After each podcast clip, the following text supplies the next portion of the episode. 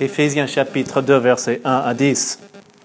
Et c'est vrai qu'on rencontre des fois ces personnes qui, pour eux, question de foi, question de leur relation avec Dieu, question d'une place un jour là-bas au ciel, ils pensent que, oh, il n'y a pas de problème.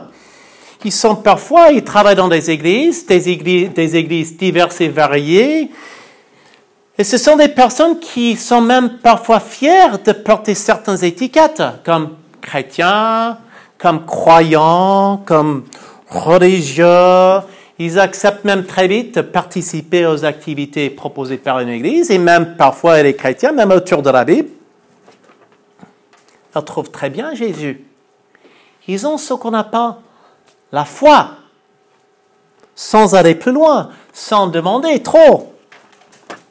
Et ce sont aussi parfois les personnes qui déjà, ils ont en tête cette idée que vous avez peut-être connu le chant, on ira tous au paradis. On ira tous au paradis. Et pour ces raisons, pour mais tu vas bien. Parce que de toute façon, Dieu t'amour. Qu'est-ce que tu veux Qui m'enverra ailleurs?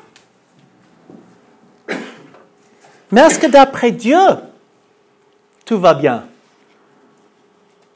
Et c'est ça toujours la question. Est-ce que d'après Dieu, tout va bien? N'est-ce pas Dieu qui décide et qui établit les règles?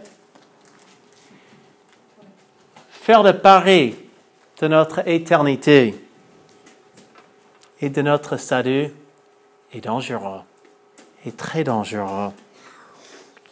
Le passage dans la Bible que nous regardons ce matin Éphésiens chapitre 2, versets 1 à 10, est un passage, je pense, censé nous encourager et rassurer, en tout cas pour certains, et pour d'autres personnes parmi nous peut-être éclairer et aider sur cette question de, du salut. Est-ce que j'appartiens, est-ce que je m'appartiens à Dieu? Suis son enfant et si oui, sur quelle base? Suis certain que mes péchés soient pardonnés et que le jour où je quitte ce monde pour l'autre, que je serai toujours dans la présence du Créateur Ma vie est-elle marquée par des changements concrets et réels? Et spirituellement, spirituellement Suis-je vivant ou mort? On a vu que d'autres chers amis, Cyril, sur le plan physique, il est vivant. On voit l'épreuve. Il met la plume, met la plume dans le nez. Passe un petit peu. Il bouge. Déjà, il ne pouvait pas s'empêcher de sourire il y a cœur. Il y a, des signes, n'est-ce pas, des signes vitaux, n'est-ce pas, qu'on voit, et ça prend pas longtemps. Et peut-on dire chacun d'entre nous que nous avons des signes vitaux spirituels qui montrent très vite que oui, je suis vivant? L'apôtre Paul écrit une lettre à une église. Une église composée de, composée de personnes qui ont compris certaines vérités sur Dieu et sur eux-mêmes. Et ce sont des vérités que nous voulons regarder ce matin. Ce sont des vérités que nous devons nous-mêmes comprendre vraiment très bien. Donc nous voulons commencer avec une lecture de ce, ce passage ce matin. À partir de verset 1. Presse, tu veux ouvrir ta Bible? Quant à vous, donc l'apôtre Paul s'adresse à qui? L'apôtre Paul. Le grand auteur, c'est qui? Dieu. Donc, par ce fait, Dieu s'adresse à nous. Dieu nous parle. Mais dans le contexte ici, c'est l'apôtre Paul qui parle à qui? Aux Éphésiens. Pas des Parisiens, pas des pour toi, mais dans le contexte actuel, des Éphésiens, ceux qui habitaient dans la ville d'Éphèse, qui est en, dans, dans la Turquie moderne, Asie mineure, vraiment à l'ouest, vers la mer. Et donc, eux qui connaissaient bien ces chrétiens, celui qui était un parmi plusieurs responsables pour l'implantation de cette église, lui, actuellement, il est en prison à Rome. Et dans sa situation difficile, il pense aux autres. Il prie pour eux. Il les encourage et il, il envoie une lettre, cette lettre. Et dans cette lettre, voici ce qu'il dit. Quant à vous, vous étiez morts. À cause de quoi? Vos fautes et vos péchés, que vous pratiquiez autrefois ou vous marchiez autrefois, conformément à la façon de vivre de ce monde.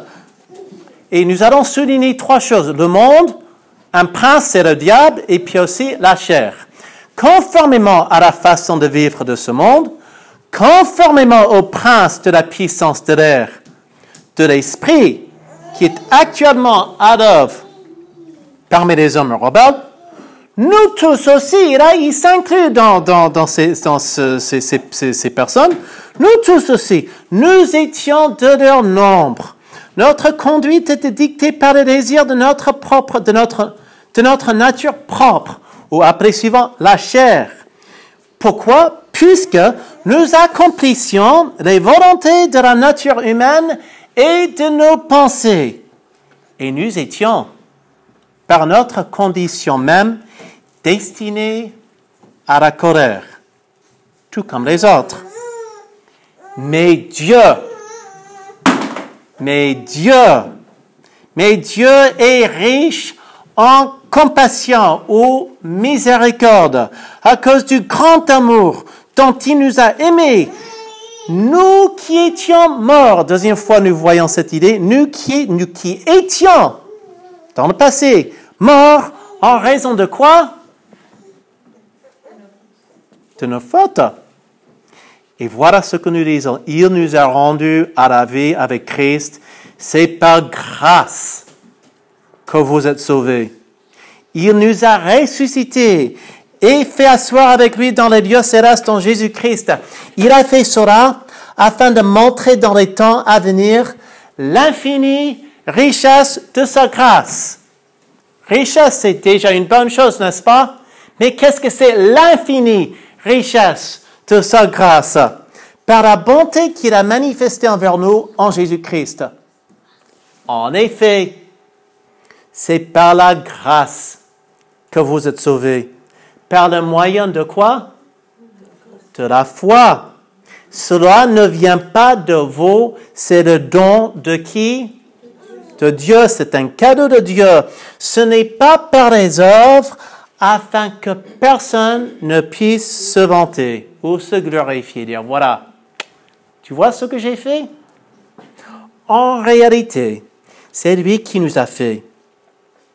Nous avons été créés en Jésus-Christ pour des œuvres bonnes que Dieu a préparées à l'avance afin que nous les pratiquions. Ce sont des versets qui sont vraiment extra, extra, exceptionnels.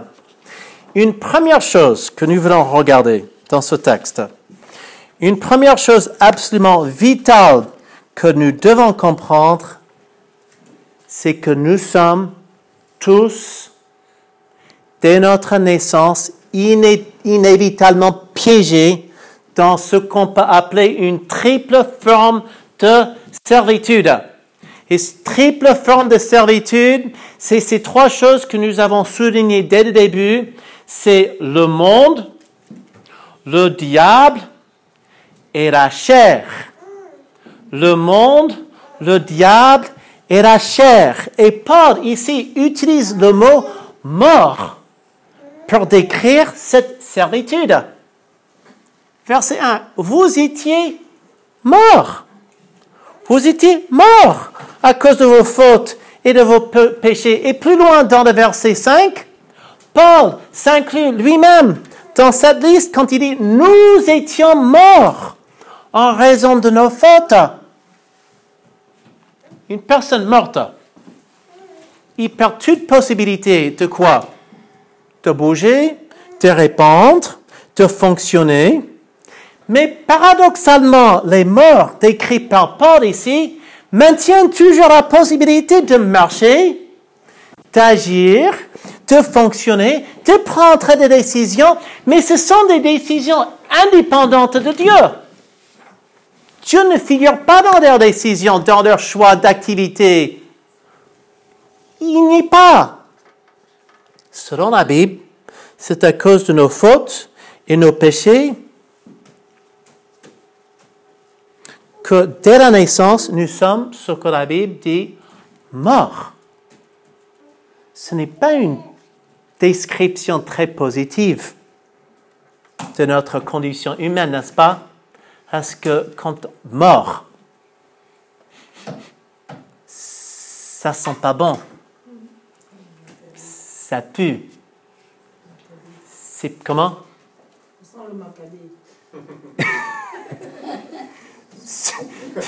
je, je, ne comprends pas en ce fait, mot. Il y a une expression, quand vous dites cadavre, on dit macabé. Donc, je vais dire que ça sent le macabé. C'est pas, c'est pas très, c'est pas très, c'est pas très intéressant quoi. C'est pas très intéressant, mais c'est le mot que Dieu utilise pour décrire les hommes et les femmes, les jeunes et les moins jeunes, qui sont séparés de Dieu, qui sont, qui vivent, qui, et c'est ça. Dans la Bible, le mot mort, la mort spirituelle signifie toujours séparé de Dieu. Signifie l'absence de Dieu et l'absence de son esprit dans une vie.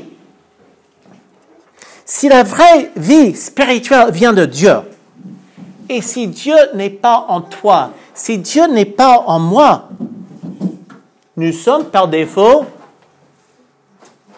morts. Et que se passe-t-il quand Dieu n'est pas en nous? Nous nous trouvons sous l'influence, sous l'emprise de ces trois choses dans la vie et sans arrêt. Le monde, le diable et la chair. Trois influences qui ne veulent pas Dieu, qui ne veulent pas que Dieu, qui, qui ne veulent pas que toi tu connaisses Dieu, qui ne veulent pas que tu vives pour Dieu, qui ne veulent pas que tu prennes des décisions qui font plaisir à Dieu. Verset 2. Quant à vous, vous étiez morts à cause de vos fautes et de vos péchés. Morts, séparés de Dieu. L'Esprit de Dieu n'est pas en vous. Que vous pratiquiez autrefois, donc ils parlent en passé parce qu'ils ont vu des changements dans leur vie, conformément à la façon de vivre de ce monde. Ici, le, monde, le mot monde est décrit de quelque chose de positif ou négatif. Négatif, bien différent que ce que nous disons en Jean chapitre 3 verset 16, car Dieu a tant aimé le monde. Mais dans le contexte Jean chapitre 3 et verset 16, il s'agit, il s'agit de l'humanité. Jésus est venu dans le monde pour sauver le monde. Mais il y a une autre compréhension de cette idée du monde cosmos. C'est, ce mauvais côté de notre société. C'est l'environnement social, culturel, économique, politique, mais c'est ce côté malsain et pourri dans lequel nous vivons qui ne cesse d'encourager le mal, décourager les biens et qui exerce une pression forte sur nous. Ça, c'est le monde ici, décrit ici, qui exerce une influence importante sur nous. Ce sont des idéologies, comme par exemple l'athéisme, mais sous l'apparence ou sous prétexte de la laïcité, qui ne veulent absolument pas que Dieu soit chez nous et présent dans notre société. Ça, c'est l'influence du monde. on pense et on vit comme le monde qui ne veut rien avoir avec Dieu. On ne se rend même pas compte. Complètement aveugle. Pourquoi? Parce que les morts ne voient pas. Et qui en est très très content? Quelque autre, une autre influence, la deuxième influence majeure, qui en est très content?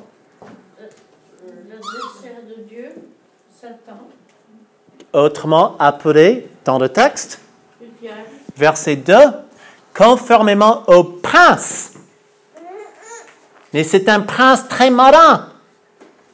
Et prince, le diable est aussi décrit ailleurs dans la Bible comme le prince de ce monde.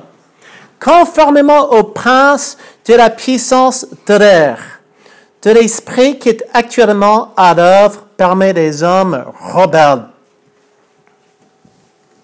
Le diable est réel. De même que Dieu est réel, le diable est réel. Le diable est puissant. Le diable est actif. Il est intelligent. Il est malin. Et il veut te détruire. Et trop souvent, nous, dans notre contexte européen, et malheureusement, je pense même dans notre contexte américain, bien différent que le, le contexte africain, nous sous-estimons trop, trop le monde invisible. Nous, dans notre contexte européen, dans notre contexte américain, et d'après tout ce que j'ai entendu là-bas en Afrique, c'est bien différent là-bas. Mais nous, nous avons cette grande tendance à sous-estimer sa puissance, sa présence, sa force avec ses démons. Tout ce qu'il fait est méchant et tordu. Et qu'est-ce qu'il a comme sorte ambition son, son, son but principal, c'est quoi? Comment? C'est de détruire. C'est la puissance de l'air, c'est comme les tornades chez toi. C'est une puissance dévastatrice. De quoi J'ai pas entendu. Tu vois, quand tu parlais du prince de la puissance de l'air, Oui. quand tu as les tornades qui attaquent en Amérique, Ça peut être, ça, ça peut être, ça peut, ça peut. En tout cas, ce que nous, nous savons, c'est que son but ultime, c'est de détruire et c'est de faire en sorte que nous ne poursuivions pas Dieu, que nous ne connaissions pas Dieu. Ah, mais moi, je crois pas. Pourquoi? Et suivant, c'est parce que je ne veux pas. Pourquoi tu ne veux pas? Parce que le diable déjà exerce une influence dans ta vie. Mais il y a une troisième chose que nous voyons ici dans le texte. C'est ce qu'on appelle la chair ou la nature naturelle et la nature humaine. Verset 3. Nous tous aussi, nous étions de leur nombre. Notre conduite était dictée par les désirs de notre nature propre. Ou la chair. Ça, c'est nous. On convoite ce qui ne nous appartient pas. On préfère garder la rancune envers la personne plutôt que pardonner la personne. Ça, c'est notre chair. On a vite des pensées et des idées et des envies pourries.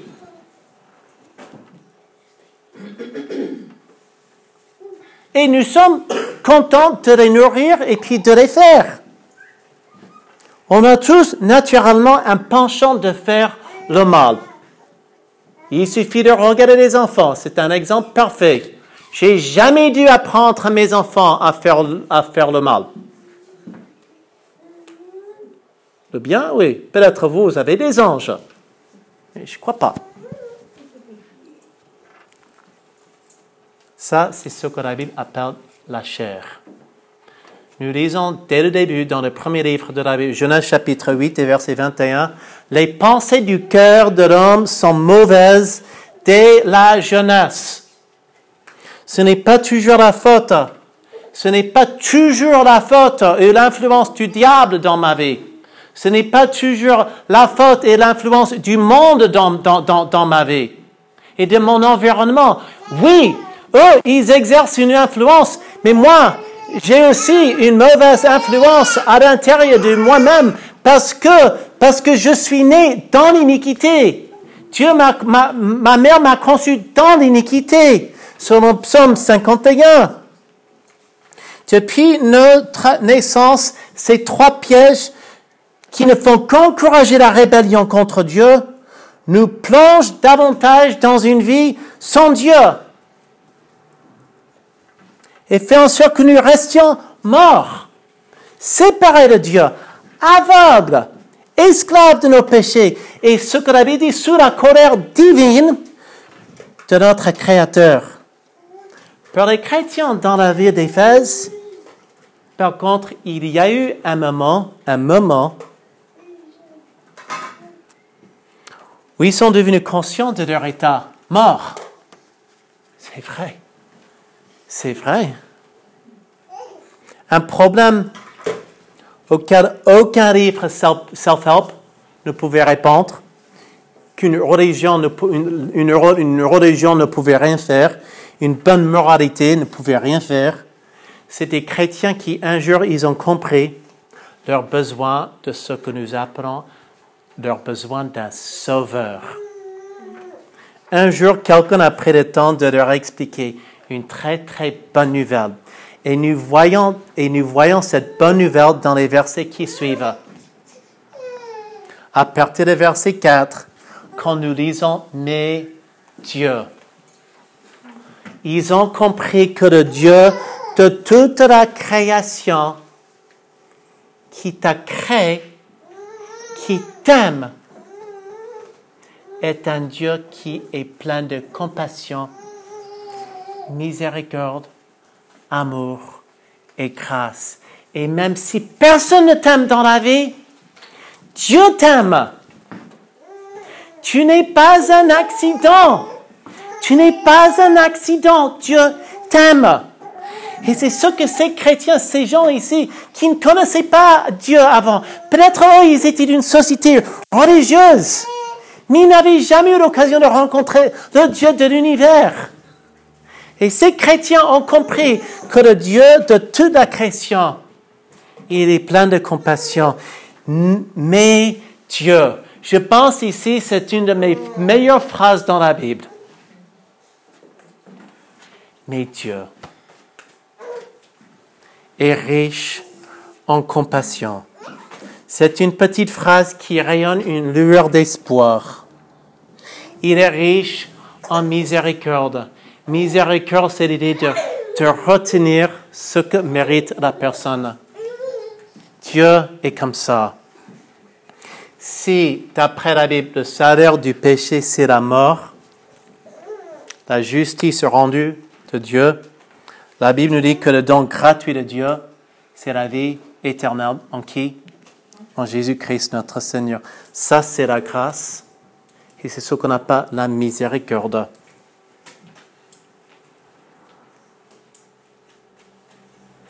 Mais Dieu est riche en compassion ou miséricorde. Cela veut dire qu'il a pitié de nous. Il voit notre sort. Et dans sa miséricorde, il pourvoit un moyen pour que la justice soit rendue, pour qu'on puisse éviter la mort éternelle où nous sommes pour toujours séparés de Dieu. Mais Dieu est riche en compassion à cause du grand amour dont il nous a. Nous qui étions morts en raison de nos fautes. Qu'est-ce que c'est ce grand amour dont il nous a aimés? Qui peut citer Jean chapitre 3 et verset 16? Y a quelqu'un? Vas-y. A donné son Fils unique, Jésus-Christ en sacrifice, afin que nous ayons, Afin que quiconque, afin que quiconque croit ait la vie éternelle. qui croit en quoi? En lui. en lui ne périsse, mais qu'il ait la vie éternelle. Il y a un autre verset, Romains chapitre 5 et verset 8. Dieu prouve son amour. Qui peut finir ce verset? Vous pouvez finir ce verset? Dieu, Parce que lorsque nous étions encore pécheurs, Christ est mort pour nous. Lorsque nous étions encore pécheurs, et à cause de notre péché, mort et séparés de Dieu, Dieu voit notre sort et qu'est-ce qu'il a fait? Il est mort pour nous. Il a pris notre place. 1 Jean chapitre 4, un autre passage dans la Bible, verset 9. Voici comment l'amour de Dieu s'est manifesté envers nous. Dieu a envoyé son Fils unique dans le monde, afin que par lui, nous ayons la vie. Et cet amour consiste non pas dans le fait que nous, nous avons aimé Dieu, mais dans le fait que lui, il nous a aimés. Et il a envoyé son Fils comme victime expiatoire pour nos péchés. Victime expiatoire, c'est quelqu'un qui prend la place de, de. Jésus a pris notre place. Et pour ceux d'entre nous, douloureusement conscients de nos multiples péchés et notre incapacité d'échapper à ces trois influences, le monde, le diable et la chair, ce verset, verset 4, est une bonne nouvelle. Mais Dieu, mais Dieu, en fait, le moment où tu commences à saisir la triste réalité de ton péché et que c'est ton péché qui te sépare de Dieu, c'est le moment où le nom de Jésus et ce qu'il a fait sur la croix pour toi commence à devenir très très très précieux. Ok, je comprends. Je comprends pourquoi vous parlez toujours de Jésus là-bas au phare. Je comprends. Il y a eu un moment dans la vie des chrétiens à Éphèse ils ont fait ce qu'on doit tous faire pour être sauvés de nos péchés et la punition que nous méritons. Et nous, le lisons ailleurs dans les écrits de Paul, Romains chapitre 10. Si tu reconnais publiquement ou si tu confesses si tu reconnais publiquement de ta bouche le Seigneur Jésus, et si tu crois dans ton cœur, pas seulement ici dans la tête, mais dans ton cœur parce que tu as compris que ton cœur est pourri et a besoin d'une guérison divine. Si tu crois dans ton cœur que Dieu l'a ressuscité, tu seras sauvé. Une question pour toi. Est-ce que tu as déjà fait ce pas de foi et d'humilité? Quand tu crois dans tout ton cœur, quand tu reconnais tes fautes et tu invites Jésus dans ta vie, tu réalises une autre chose que nous voyons dans ce texte. Tu réalises que le salut est beaucoup plus qu'une carte. On appelle ça une carte sortez, de prison. En anglais, et vous connaissez le jeu Monopoly? Il y a Get Out of Jail Free card. Tu as le ticket. Ah, tu tu t'es rendu à, pas de bon pas de bon endroit et tu dois aller directement en prison. Ah mais j'ai la carte. J'ai la carte. Mais une personne qui a vraiment compris l'évangile, il ne voit pas le salut comme ça. Regardez le verset 5. Il nous a rendus à la vie. Il nous a rendus à la vie avec Christ. C'est par grâce que vous êtes sauvés. Qu'est-ce qui arrive? C'est que la vie de Christ vient habiter en toi. Tu n'es plus mort et pour la première fois dans ta vie, tu as le désir de combattre et de dire non aux influences du monde, du diable et de la chair, tes, envies que tu sais, oh, tu sais, au fond de toi-même, c'est pas bon. C'est pas bon. C'est ce que Dieu veut changer. C'est ce que Dieu veut éradiquer de ta vie.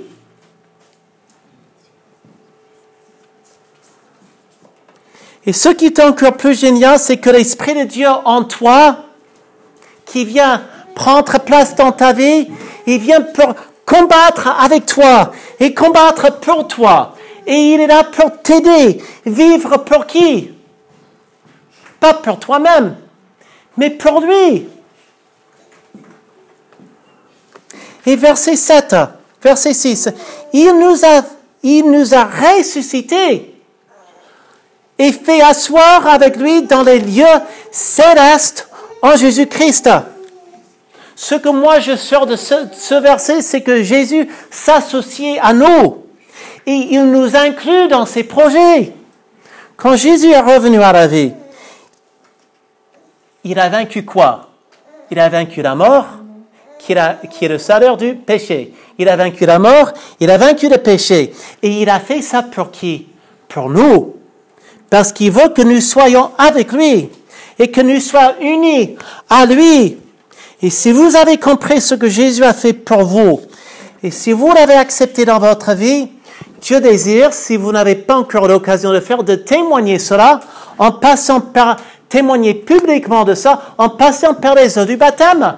C'est ça le baptême.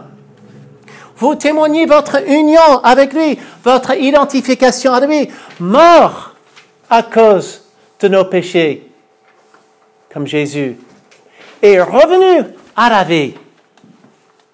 Troisième chose, verset 7.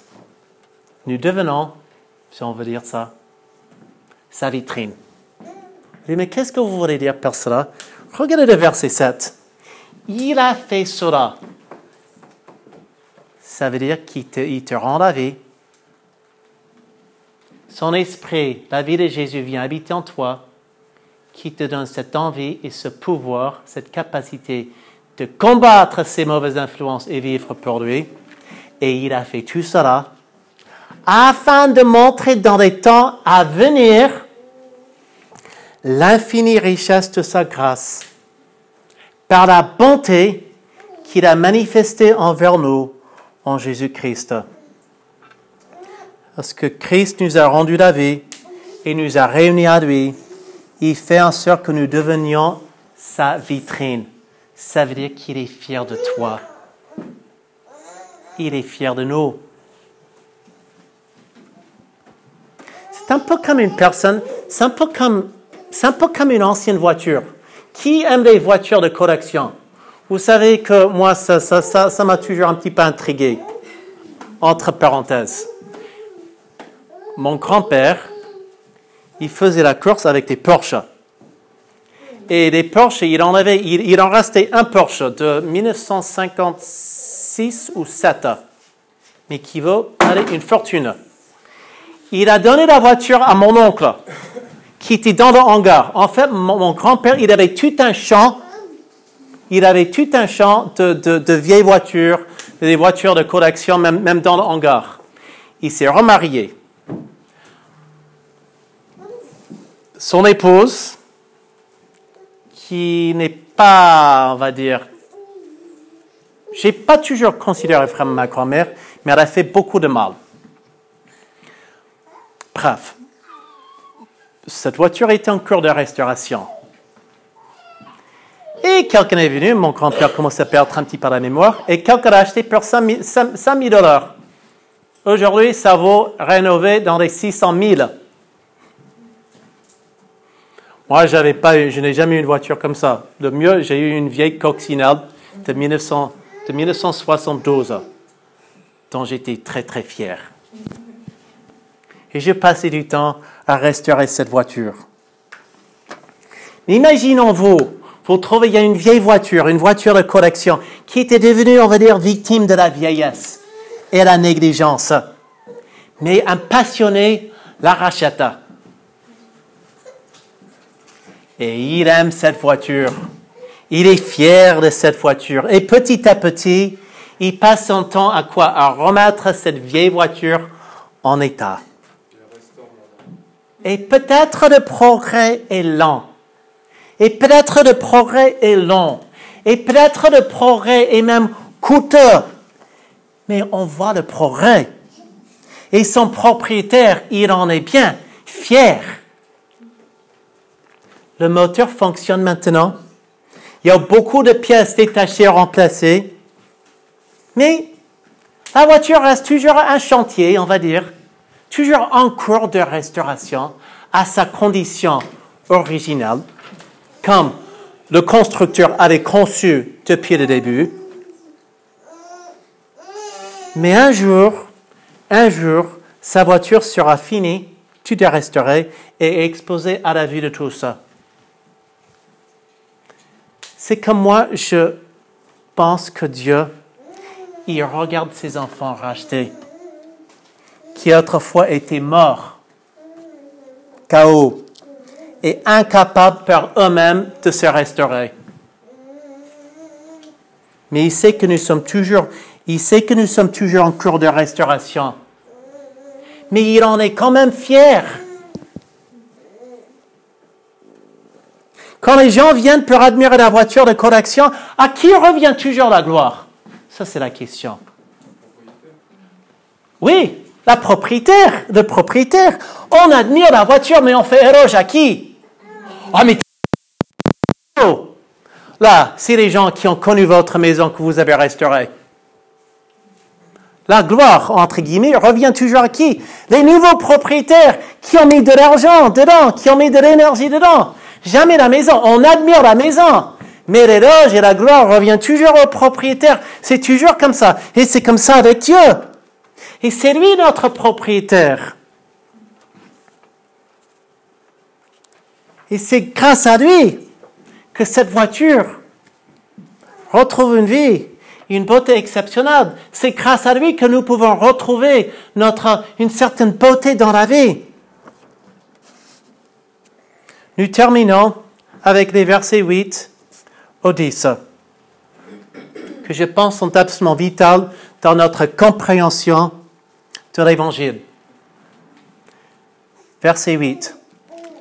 En effet, après avoir dit tout cela, en effet, c'est comme si, si vous n'avez pas encore compris C'est par la grâce que vous êtes sauvés. Ce n'est pas la première fois pour lui d'insister dessus. Par le moyen de la foi. Cela ne vient pas de vous. C'est le don de Dieu. Ce n'est pas point par des œuvres afin que personne ne puisse se vanter. Les amis, combien c'est important de comprendre que le pardon de nos péchés et la vie éternelle ne s'achètent pas tu peux devenir moine. Tu peux te rentrer au site sacré religieux plusieurs fois par an. Tu peux passer par le baptême, première communion, confirmation, etc., etc., etc. Tu peux donner tout ton argent aux pauvres. Tu peux tout renoncer, renoncer tous les conforts du monde. Tu peux prier des heures, matin, midi et soir. Tu peux même mémoriser la Bible entière. Mais si tu penses qu'en faisant tout cela, tu pourras acheter l'approbation de Dieu, tu pourras acheter une place avec Dieu un jour, tu n'as pas, encore compris la grâce. Tu n'as pas compris que tu ne peux rien faire de ton côté. Nous ne pouvons rien faire de notre côté pour satisfaire les justes demandes d'un Dieu qui est décrit comme un Dieu trois fois saint. On ne voit jamais dans la Bible Dieu t'amour, amour, amour, même si c'est vrai. Tu vois que Dieu est saint, saint, saint. Mes amis, selon la Bible, le salut ne vient pas de nous, c'est le don de Dieu. Et un don n'est plus un don quand on se met à travailler et œuvrer pour l'avoir. Tiens mon fils, je te donne, je te donne, euh, qu'est-ce que je t'ai offert récemment? Un couteau, voilà. Je vais offert un couteau à chaque garçon. C'était les couteaux que j'avais quand j'étais tout jeune. Tiens, je vous donne chacun un cadeau. Il faut surtout pas les perdre parce que je tiens beaucoup à ces couteaux. Mais vous allez me rembourser. Vous allez me rembourser. Tu vas déjà, si tu, si tu ne me promets pas de sortir la compost pendant 15 jours, j'ai le droit de, le reprendre. Si toi, tu ne passes pas de balai dans le garage, si vous, ne vous chargez pas de charger les caisses de bois pour le poids, là, j'ai le droit de reprendre. Mais non, c'est pas comme ça qu'un don fonctionne, un cadeau. Si tu as fait un cadeau, c'est un cadeau. Et la Bible dit que le salut est un don de Dieu. On ne peut jamais dire qu'on l'avait, qu'on, l'avait mérité, qu'on l'avait acheté. Le salut a été déjà acheté par le sang de Jésus sur la croix. Et ma question, est-ce que tu as reçu ce don? Est-ce que tu as reçu ce don? En réalité, verset 10, c'est lui qui nous a fait. Nous avons, reste, reste là, Cyril. En réalité, c'est lui qui nous a fait. Nous avons été créés en Jésus-Christ pour des œuvres bonnes que Dieu a préparées d'avance afin que nous les pratiquions. Qu'est-ce que cela veut dire? Cela veut dire que dans, l'éternité passée, non seulement Dieu a choisi un peuple comme nous avons regardé il y a une quinzaine de jours, choisi un peuple pour entretenir une relation avec lui-même, mais il a tracé le chemin à suivre. C'est un chemin de bonnes œuvres qui caractériserait leur vie tout au long de leur parcours chrétien et qui apporterait gloire à qui? À Dieu. Pour ceux d'entre nous qui ont compris l'Évangile, est-ce que tu peux dire que, qu'en évaluant tes œuvres, tes activités, tes passions, tes envies, tes désirs, que tu marches en nouveauté de vie, comme des vivants, comme un enfant de Dieu? Est-ce que la vie de Jésus en vous, en vue, en vous, est vue et reconnue par tes proches?